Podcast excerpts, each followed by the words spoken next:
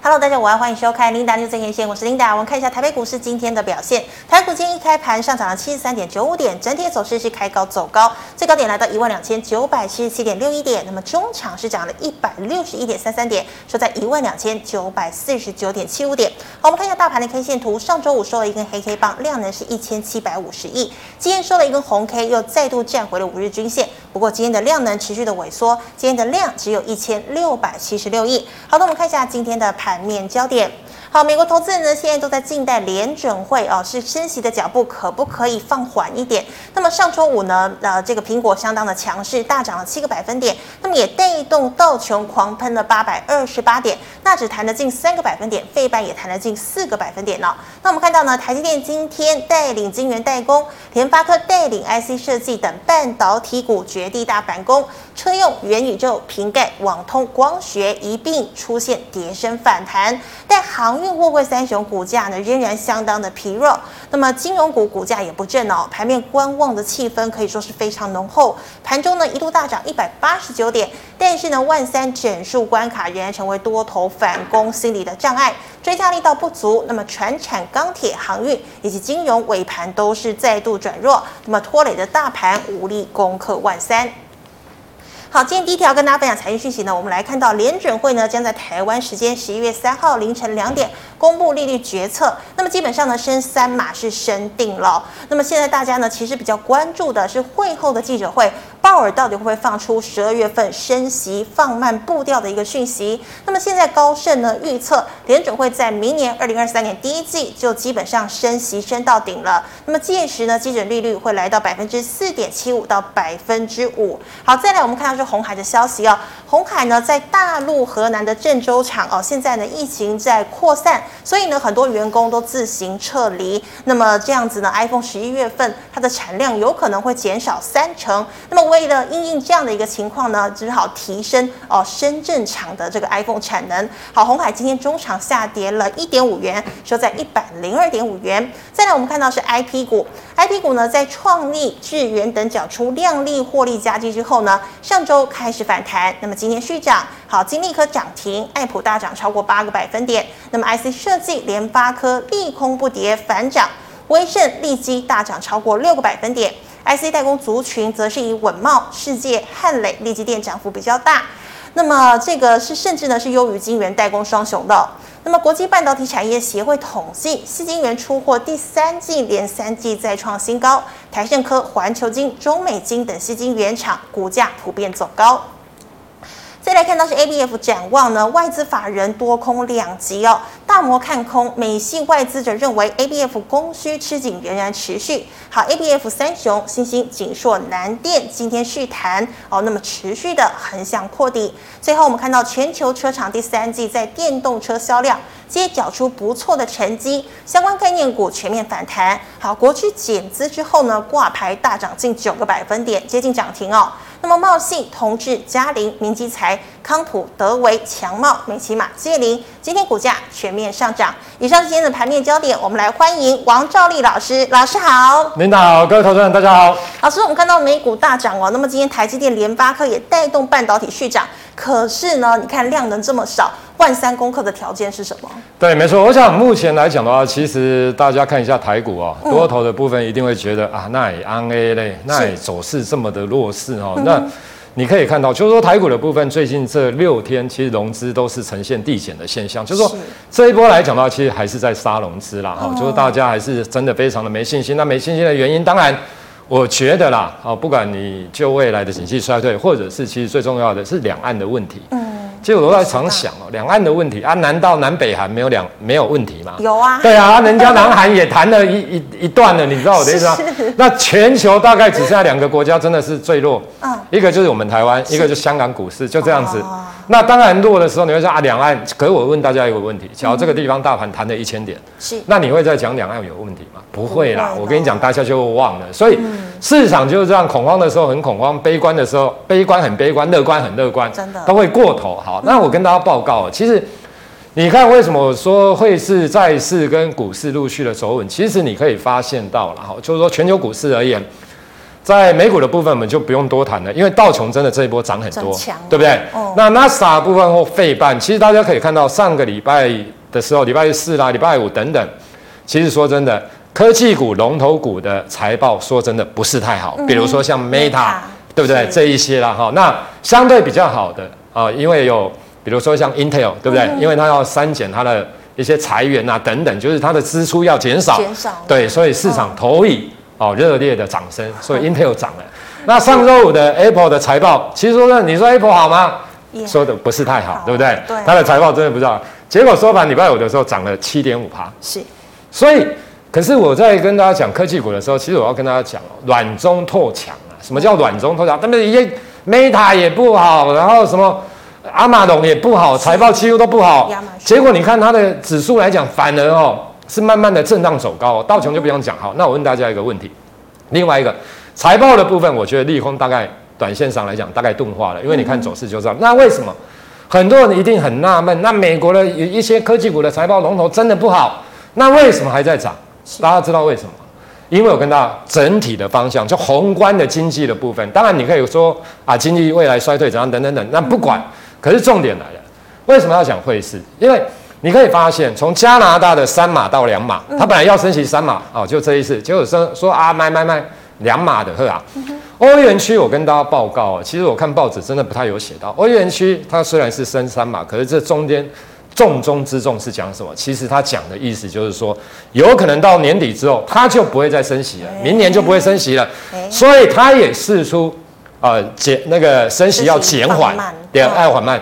那费德的传声筒也不是今天，大家只要记得的话，其实一个一个多礼拜前，所以造就了这一波的美股的上涨嘛。对，升三码。费德的传声筒就是呃《华尔街日报》的记者，对不对？哦、他就讲说啊，有可能十二月份的时候，搞不好费德会议会讨论一下哦，未来升息的角度有可能会放缓。那我跟大家报告，其实目前在 Fed Watch 的部分，这一波的利率的高点，当然它会变动，可是至少它是从之前的五到五点二五，在这一次。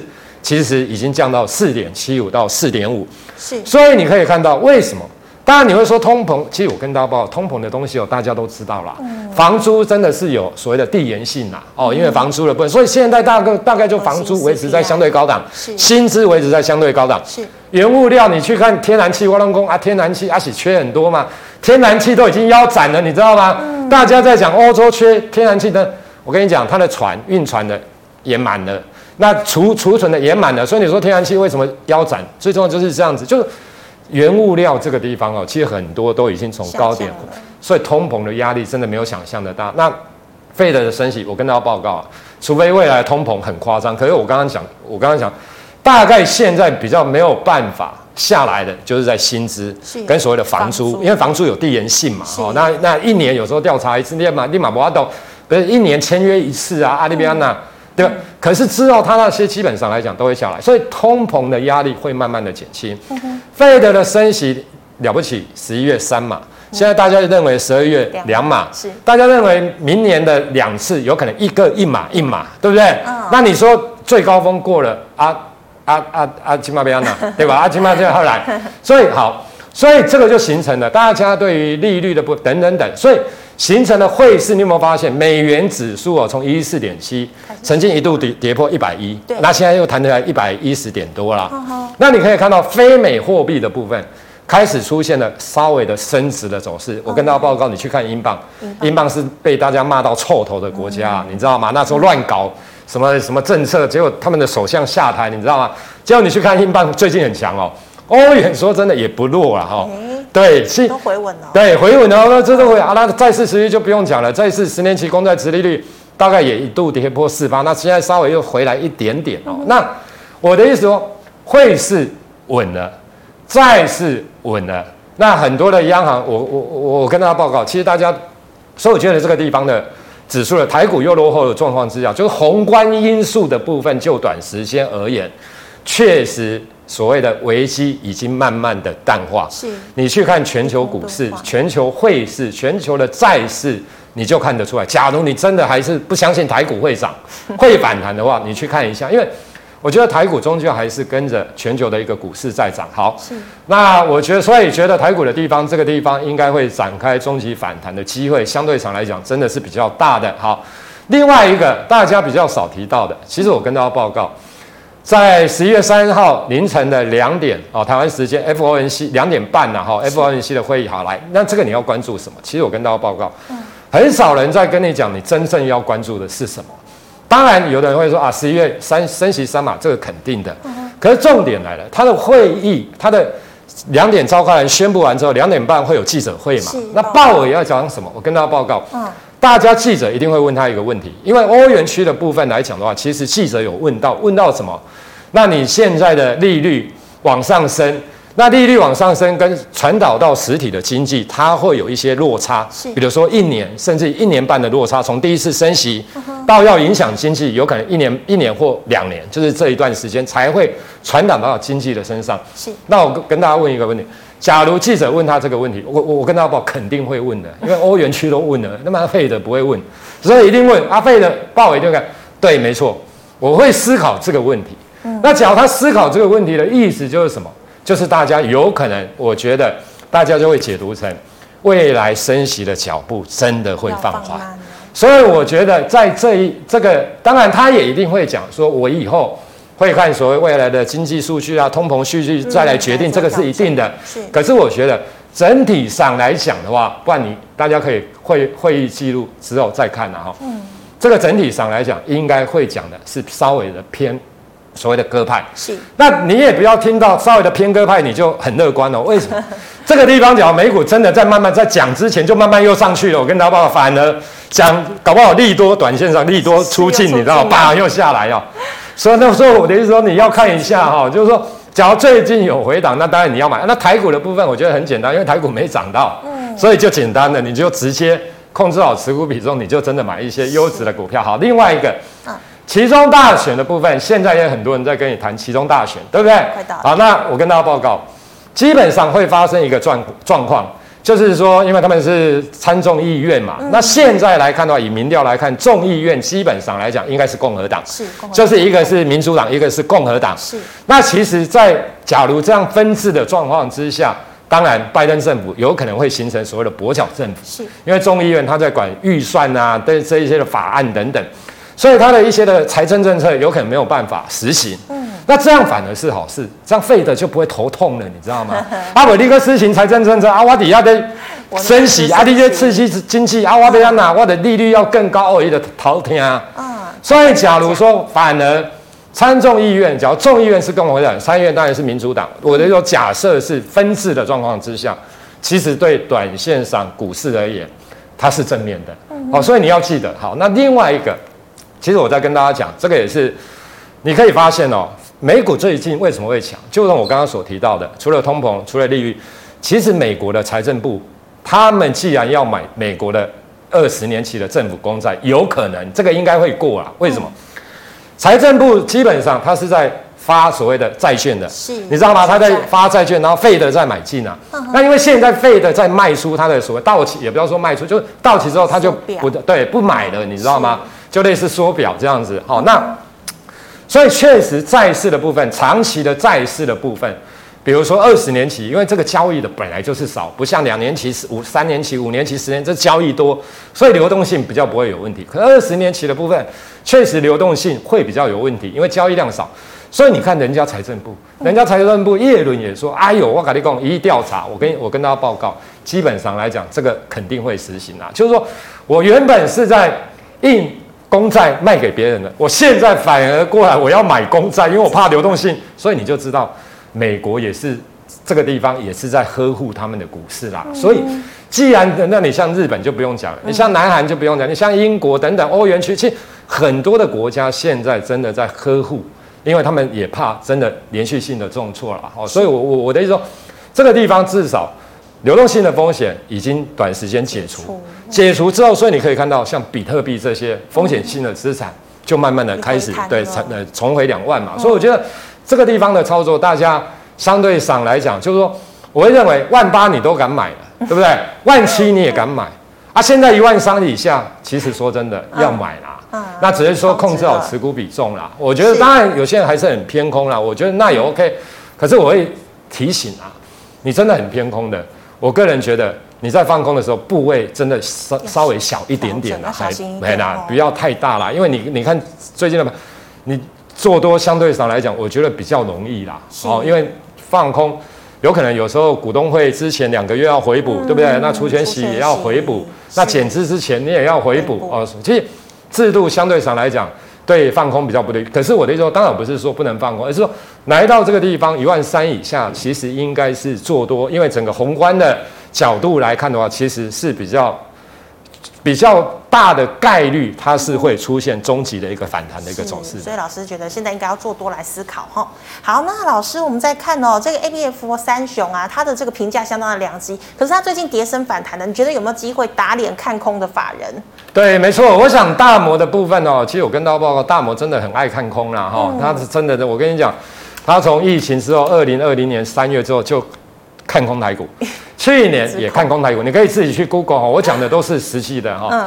那到今年一二月份的时候啊，这都媒体有写的啊。这，那他就自己认为啊，他去年看错了，然后拍谁拍谁，我看我们第二啊哈。那没办法啊，反正他也被嘎了啊。到今年一二月，他认错了啊，认错那当然他是真的看错了。好，那我的意思说好了，重点来了，要讲 ABF 之前，其实我跟大家报告，嗯，你看一下。二三四四的华邦电好了，二不然就二三三七的万宏都可以。好，你把它缩小，缩小到去年下半年的时候，对，我们来看一下好，啊、嗯呃，好来再小一点好了。去年好来，我记得没错的话，应该去年六七月是在这个太小。好来，反正不管了哦。嗯。就去年六七月、七八月的时候，大概七八月，大摩开始看空记忆体的部分。是。就说啊，凛冬将至，什么有的没有的，你知道吗？结果万宏的老板不是跳出来，吴敏球不是跳出来骂吗？你那个说什么你不懂？因为他说万宏他降了，不管万宏、华邦、南亚科、群联等等，不管了，反正跟记忆体有关的制造全部都降了。那尤其万宏的老板出来就不是很高兴，他说。哎，以前写的看第一轮的，哈，那个大摩，那那当然之后他有看 NOR Flash 啦，NAND Flash 啦，那那那时候是看第一轮，他就把因为第一轮不好，所以把旺宏降低，降降目标价降平等。结果吴敏杰就说，啊，万旺宏不是这低润啊，万旺宏是是这 NOR Flash、NAND Flash 对吧？润啊，万的不是这低润，这差价在所以跟讲，林大摩吼，真正连这在这些你都唔知，啊，你是不是出什么报告，你知道？结果就被打脸，嗯，啊，股价。去年下半年之后，其实说真的，到今年年初就涨了这一段，哦，就涨了，结果就不被打脸，哦，就被打脸。好，那当然那时候的行情也不错。那你看那时候获利当然也不错。好来，那另外好来，我们呢，因为所以我的意思是说，其实那时候就打脸。那当然这一段是因为全球的景气，因为记忆体真的状况不好哈。是。你不卖的割稻菜的，你看的时候哈，就是说。这一段真的是被打脸，可是这一段是真的，因为未来的展望真的大家都不好了，库存修正好来。那回到现在的载板的部分，你打一下三一八九的景硕好了。是。好，三一八九的景硕，大摩要跳出来又喊话了哈啊，这个是啊，这啊那明年供过于求，怎样怎样 又来了，你知道吗？看空。哦，他真的很厉害，我觉得大摩他真的，我我觉得他真的是厉害呢。厉害是说，其实这就像景硕、南电。还有新兴股价，第一个已经跌很多了。是。那第二个来讲的话，其实 ABF 的部分呢，我跟大家报告，因为不管你是所谓的一个比较高阶的，所谓像 HPC 啦、哈等等这一些高速传输啦等等，很多都需要或车用的，其实很多都需要用到 ABF 载板。那景硕跟新兴等等这一些，或南或南电。这些老板其实对于明年的展望，相对上来讲都是非常正面的。其实我跟大家报告了，ABF 载板交易，ABF 载板它的景气面应该是这样讲啦。那我讲了，你就去做所谓的操作。那只是说筹码相对上来讲确实比较凌乱，这因为当冲的真的太多了啦。是。这个是这样。可是我觉得就展望的部分来讲，它的股价会震荡走高上去了。好，那为什么？因为第一个，当然现在的客户排队的减少了。可是你说有供过于求吗？没有，对不对？还是缺。那明年下明年上半年的时候，其实我跟大家讲一个逻辑。其实现在大家对电子股啊，买是跟刚刚做败，听起来刚刚做败。可是我跟大家讲一个逻辑，很多的电子股其实今年的第二季的营收就开始 Y O Y 出现衰退了。嗯哼那我问大家，今年的第二季、今年的第三季更惨，今年的第四季有可能也好不了。嗯，所以你就 Y O Y 的角度来看，在经过库存的消化之后，Y O Y 的角度来看，我跟大家报告，很多的电子业在明年的第二季的 Y O Y 开始会出现成长，你相不相信？相信，相信。好，既然是相信的状况之下，所以现在来讲，应该是说看产业。有的是第四季，有的是第一季，大概就是谷底了。明年大概第二季基本上应该就上来，最晚一点明年的下半年。好，那 ABF 窄板的部分现在还是供不应求，那只是说排的客户真的变少了。那明年第一季我相信还是在库存的调整，可是 ABF 没有库存调整了。好，那我的意思就是说，等到明年下半年，整个 ABF 窄板又会出现所谓的一个供给缺口会变大。哦，因为又进入旺季，又要拉货，又库存，所以明年下半年 ABF 的业绩肯定会不错。是，所以它现在就是处于一个调整期。既然是一个调整期，我认为这个低点也应该不会破了啦。嗯。哦，那它的股价应该就会震荡走高。那你问我这一条线，这一条线应该是季线吧？线对不对？是。这个我相信会过了。哦，我觉得这个会过，就是会震荡走高了。所以你持有它的，只是说它不一定是最标的。为什么？不是因为基本面的关系，是因为筹码。前面哦，真的因为筹码，你看这种真的这边也爆量，反正最近也都是爆，就是量能比较大，所以我觉得这个你可以续报，那你就高出低进，我觉得是 OK。因为就电子业来讲，现在 ABF 窄板的展望算相对上来讲是好的。是的，好，那老师，我们再看到半导体全球前十强，它大砍资本支出六千亿，但是呢，上游的细晶圆拉货还是持续创高。老师，细晶圆有没有机会躲过半导体景气调整？好，来，没错，半导体的部分当然是台湾很重要的一个指标。要讲细晶圆之前，我们先看一下台积电好了，好不好？二三三点，这个也是被骂到臭头的啦，哈，骂到真的，我跟你讲，我我跟他讲一个逻辑啦，嗯，我现在不跟你讲营收，我不，我也不跟你讲技术，因为这个。说真的没有意义啊，这个没有意义。好，那我跟你讲什么？我们讲一个比较性的概念好了。费半也反弹了，对不对？好，那南韩的 Samsung，其实我跟大家报告，南韩 Samsung 这一波的低点也比台积电的低点早就落到见到了，并且它已经反弹至少十趴了。它的股价至少，那我问大家一个问题：Samsung 的本益比大概十倍，那台积电现在本益比也大概十倍。重点来了，台积电有没有？所谓的地缘政治的问题，有南北韩，啊，南北韩还会试射核弹呢，哎，那在大陆至少还没试射核弹，那是试射飞弹鸟，你知道？不是核弹，你知道？嗯，所有人想我刚刚你在这洗的，打给你们在洗的，我我真的搞不懂哎，我不我不知道投资人到底在想什么，就是说，那那那你来干啊？格罗方的那就不要讲了，那那那成熟制成啊，那是跟联电比了，好来。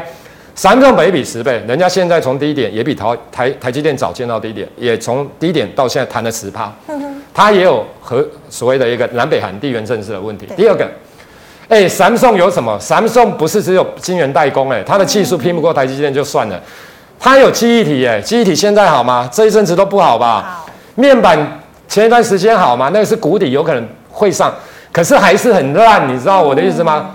它有什么？它有手机。有记忆体，有面板，有手机在那边扯后腿，结果也本益比够十倍啊！哪 台积电就十倍的代工而已啊？对对，就纯正的晶圆代工，当然它有跟手机那些有关，可是重点来了，它没有记忆体呀，对吧？啊，它没有面板啊，对吧？对吧？所以为什么？其实哦，我有有时候我在讲，你想想 Samsung，再来看看台积电，你就会觉得台积电很可爱啦，跌到这个地方真的很可爱啦，你真的不要太太瞧不起它，连。大摩这种哦很爱看空的哈，台股真的超爱看空。我跟你讲，他都觉得台积电真的是他的首选之一啊。是。所以我觉得，其实大家不要因为股票跌哦，真的都没信心呐。嗯。我跟你讲啊，假如真的要像你看那时候大家讲台积电的时候，有的人喊到三百，对不对？那时候好像四百多，哪两天涨到五百，突然之间大家都晋升了，空头都晋升，不敢讲了，你知道吗？因为被嘎死了，你知道。那下来现在又来了哦，所以哦，地缘政治在想。我都想过，其实没有，我们只是一个用比较正常的心态，用比较客观的角度来来来分析。假如你觉得我讲的有道理，对不对？那你就可以低接嘛，嗯、哼你就拿来跟闪送比，就如同我提到的啊，费半也涨了，啊，这写的给他啥？你五个跌卖用融资卖，利用现股卖，你知道？现股慢慢买啊，持股比重自己控制好。好来，那台积电，我觉得这个地方它巧会震荡走高。嗯、那好，我们再来看细晶圆，是啊，那跨三五三二的台胜科。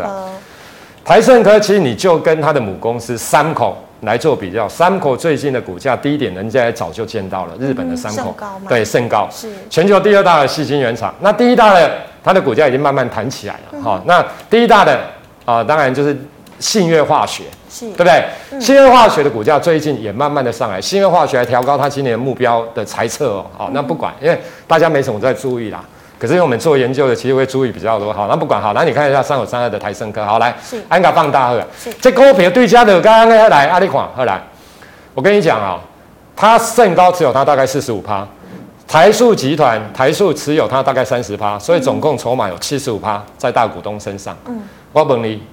啊，应该没没，应没没啦。啊，拄啊外靠都要二十五趴。啊，这个筹码你看整理刚刚呢。嗯、啊，这样子半导体大家稍微乐观一点，不，你不觉得这种形态就是一副就是看起来被 key 被 key 也刚刚吗？涨了这样。对啊，你不觉得吗？因为你跟台股做比较，这个是相对强的、哦。好来，那另外的六四八八环球金，环球金，一贵人讲啊，没法说啦。哦，啊，你别看这个形态嘛，强强啊，你看利空加这台积电你要拉开，其实你看人都稳稳的，有没有？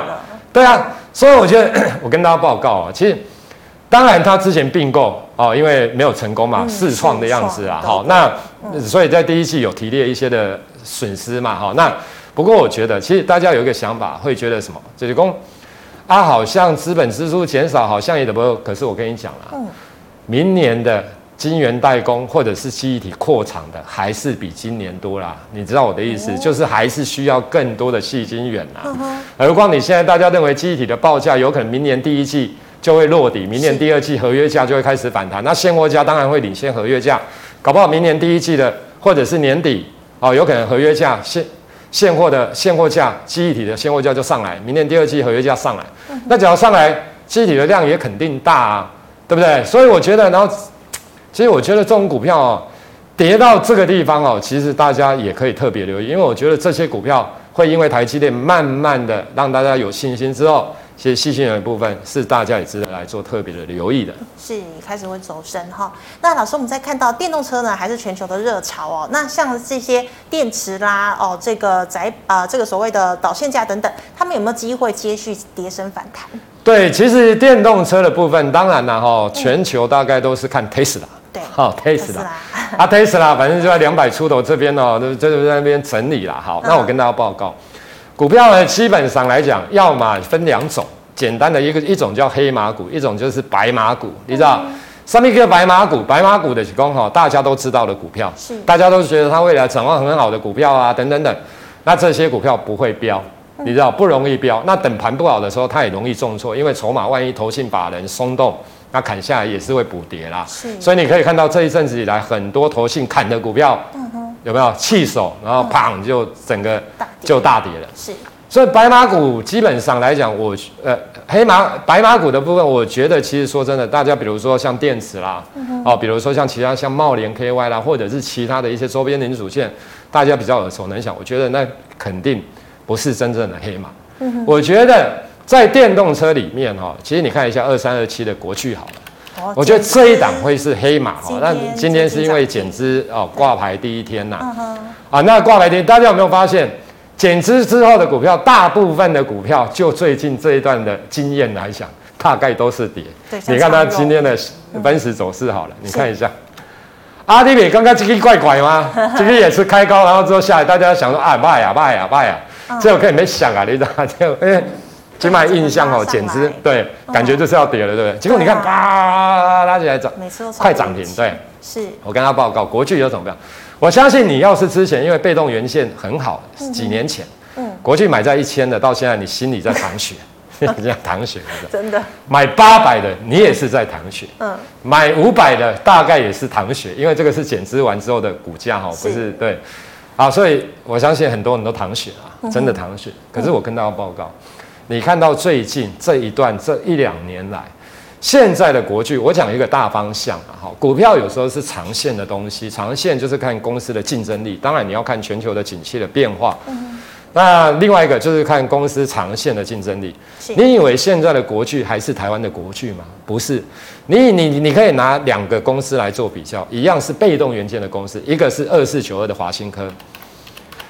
一个是二三二七的国巨，对不对？啊、嗯哦，那当然都没 key。可是我还讲，你去看它的 EPS，你去看它的营收，你去看它的毛利率，你就会发现，一家公司人家是真的在成长，一家公司是原步不止踏地踏步，不止原步，它是往后退，你知道吗？是往后退啊！所以他那时候是两三年前、三四年前的好，是真的是时机财。以事后现在来看，我的意思说，华新科赚到的是时机财。是，当然国巨那时候赚到的也是时机财。可是重点来了，企业就是这样，经过两年、三年、四年，它有没有转变？你可以去看看它有没有转变。你看国巨，除了减资之外，另外一个就是最近这几年。并了几家，对不对？车用的，它都并跟车用有关呢。那你觉得呢？你觉得他真的陈在明这个人，对不对？又减资哦，又病了这些，那你觉得万一之后的景气真的好转的时候，我跟大家报告，那时候你的你你试想，大家在讲电动车的时候，电动车啦哈，只要讲电动车，我跟你讲，一定不会脱离国巨。我认为啦，我的研判，因为它的布局已经越来越深。之前去年大概十八趴，可是现在大概至少有两接近两成以上，的一个电动车的一个市占率的一个占它的营收比重。其实我跟大家报告，为什么台湾的电动车有时候跌都跌很快？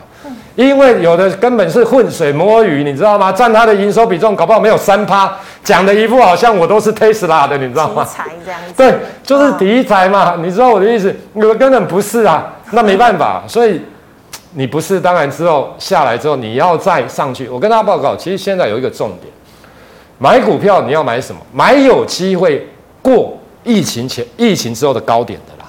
当然，现在我讲真的，这个很难啊。可是重点来了，那卖攻过疫情之后的，就是这一两年的高点，那卖攻过那个高点，可是我们可以接近那个高点，至少离它两三成。或或者是有机会平新高的，是对不对？你要买的是这种股票，我不是去买真的跌升反弹而已哈。嗯、那因为讲到这个哦，我来跟大家讲一下面板二四零九的面板。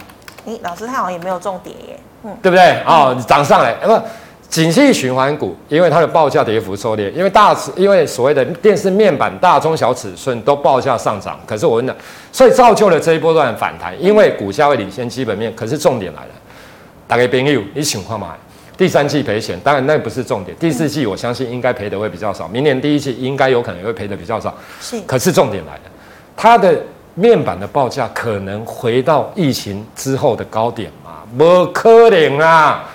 哎呀，报价起一段了，外公大陆的产能棒，上面个减产不爱减产啊，现在是报价跌破现金价，大概动没了，所以一点爱减产不是这样啊。是。啊，我问你，它的报价止跌之后反弹之后，真的会弹得非常非常多吗？我认为不可能啊，嗯，所以这种股票你去抢它，你去玩它，当然大大盘好，或许会震荡反弹，可是空间肯定不会大。记忆体的部分，你比如说像二四零八的南亚科好了，你一我跟你讲，第一轮的报价也是一样，你知道我的意思，就是它已经先反弹了，好，大家预期未来会收复。可是毕竟这个只是一个叠升性的，当然我相信指数只要在涨，它会震荡。可是这个都不是你现在的首选。第两，因为两个因素，第一个这些股价都已经先上来了，第二个是他们的基本面来讲，未来是有好转，可是他们是谷底上来，他们并不是说好转完之后我会整个基本面大幅的喷出，你知道吗？那你基本面没有大幅的喷，你的股价不容易大幅的大涨啊。所以我的意思说，这种哈，其实我都会建议，说真的，其实不用。太关注在这些的个股身上了，嗯、那你像驱动 IC 大概也是类似的一个状况。嗯哼，是好，谢谢老师。以上是老师回答类股的问题，观众朋友其他类股问题记得扫一下赵李老师的 Lite。老师，我们回答这个 LINE 社群的问题啊。好，第一档二零二七的大成钢，老师成本是三十八点四，你怎么看？对，我觉得其实啊，大成钢的部分来讲，当然啦，其实我我说真的，这家公司真的不错啦。哈、嗯，在美国啦、通路等等这一些，嗯、那获利基本上来讲也不错。可是我相信大家的印象一定是在去年的时候，就是原物料报价大涨啦，所以整个报价对啊，不管是钢铁啦、塑化，反正一堆啊，是，所以你看就疯狂到这边，就跟航货柜一样嘛，航空等等。可是重点来了，这个是真的，有时候是十年一次的行情。我跟大家报告，原物料的东西，你记不记得，在去年一大段之后的再上一次是什么时候？你知道吗？二零零五、零六、零七那时候，因为那时候是什么？大陆要举办奥运，所以那时候的不管是 BDI 的指数，所以你去看那时候二零零六那时候，那时候不管是钢铁，不管是散装，其实我跟大家报告都涨了一大段。啊，因为因为原物料的报价大涨。嗯，那零六年到现在哦，到去年好了，算二零二零好了啦。嗯、哦，算二零二，这样也大概十五年，十四五年。是，所以你你试想，我跟大家报告，这种股票其实应该这样说，基本面 OK，大盘弹它会反弹啊。嗯、可是这种股票基本上不是你的操作的最重要的标的啦，因为当然它也都跌一段的啦。可是这个东西你相信镍价？哦，或镍价，因为它做不锈钢的嘛，镍价这个地方它能持续大涨嘛？你看镍价的股价，之前嘎空的时候，镍价一度飙到八万、十万哦，嘎空嘛，那时候不是引发的对新闻有在说。对，那现在镍价大概是两万出头。那我问大家一个问题，其实说真的，原物料的看法，我是比较偏向稍微的保守的，也就是说比较谨慎报价的，不会，因为你有可能会觉得镍价好像从八万、十万的高点跌到两万出头，好像。很便宜，对。可是重点来了，你跟历史做比较，其实两万多的镍价还是不便宜呀，啊，你知道吗？哦，那你那时候去年是因为整个整个哦所谓的一个需求，不管是需求，其实另外一个很重要，为什么去年原物料会大涨？另外一个很重要的因素是因为不要说炒作，嗯，是因为资金太宽松，所以造就了很多的原物料在去年都大涨。嗯，可是当这些的资金现在慢慢的回收之后。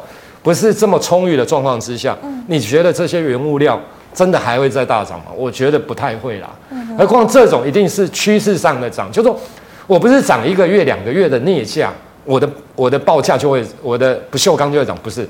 我要是趋势性的，比如说我一涨就是涨半年，我一涨就是涨九个月，你知道我的意思吗？那这样下游厂商看到镍价的上涨，他才会去跟你提货啊，是你才有提高价格的能力。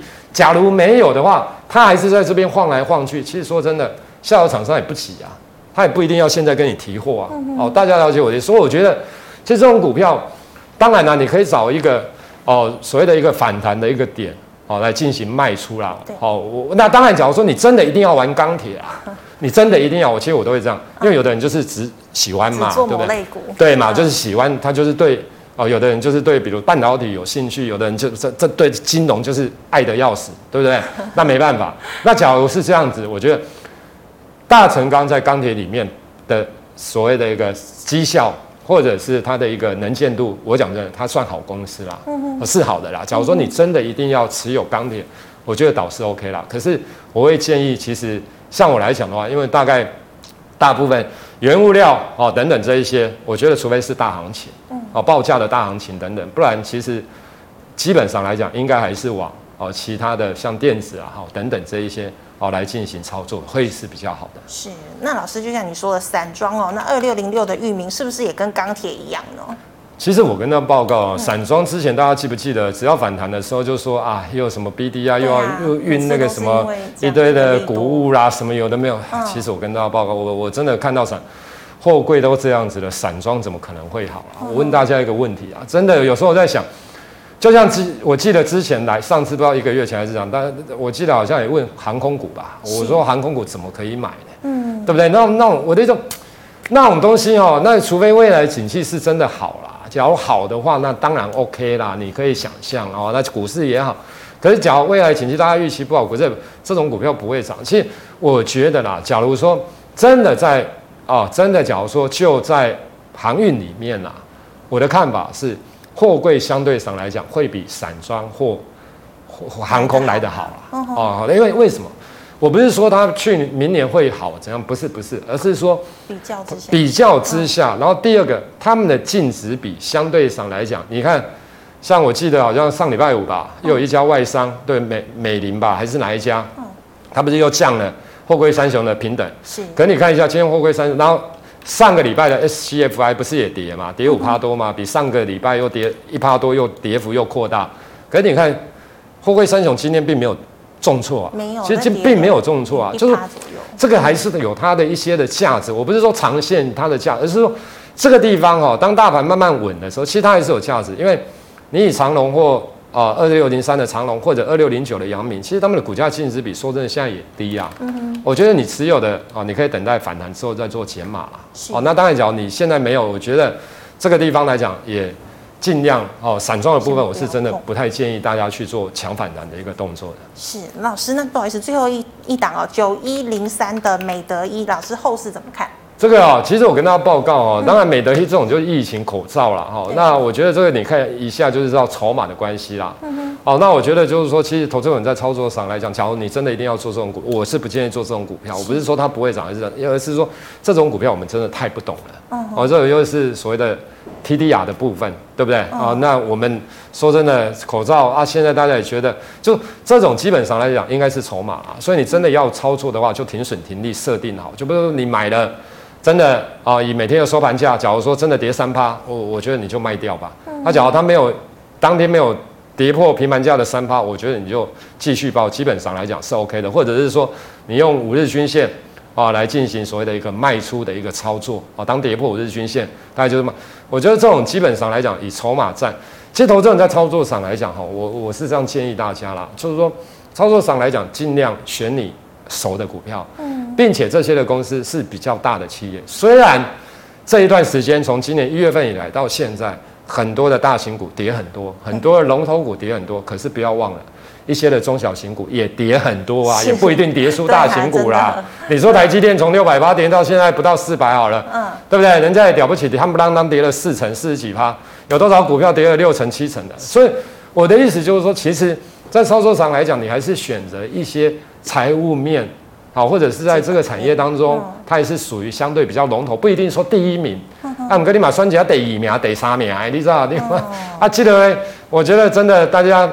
尽量就是技术面去操作了，是啊，大概就是这样。停损停利，是的，好，非常谢谢老师精彩的解析。好，观众朋友们，如果你还有其他问题，记得扫一下赵毅老师的 light，老师 light 是小老鼠 G O D 一五八。老师，请问你 YouTube 直播时间？对，我们大概每天都是在十一点半或十一点四十开始啊。好，那所以假如说各位投资人有兴趣的话，可以看一下我们的 LINE 的一个直播的一个部分。是，请观众朋友持续锁定哦。那么最后呢，喜欢我节目内容的朋友，欢迎在脸书和 YouTube 上按赞、分享及订阅。感谢你的收看，明天见了，拜拜。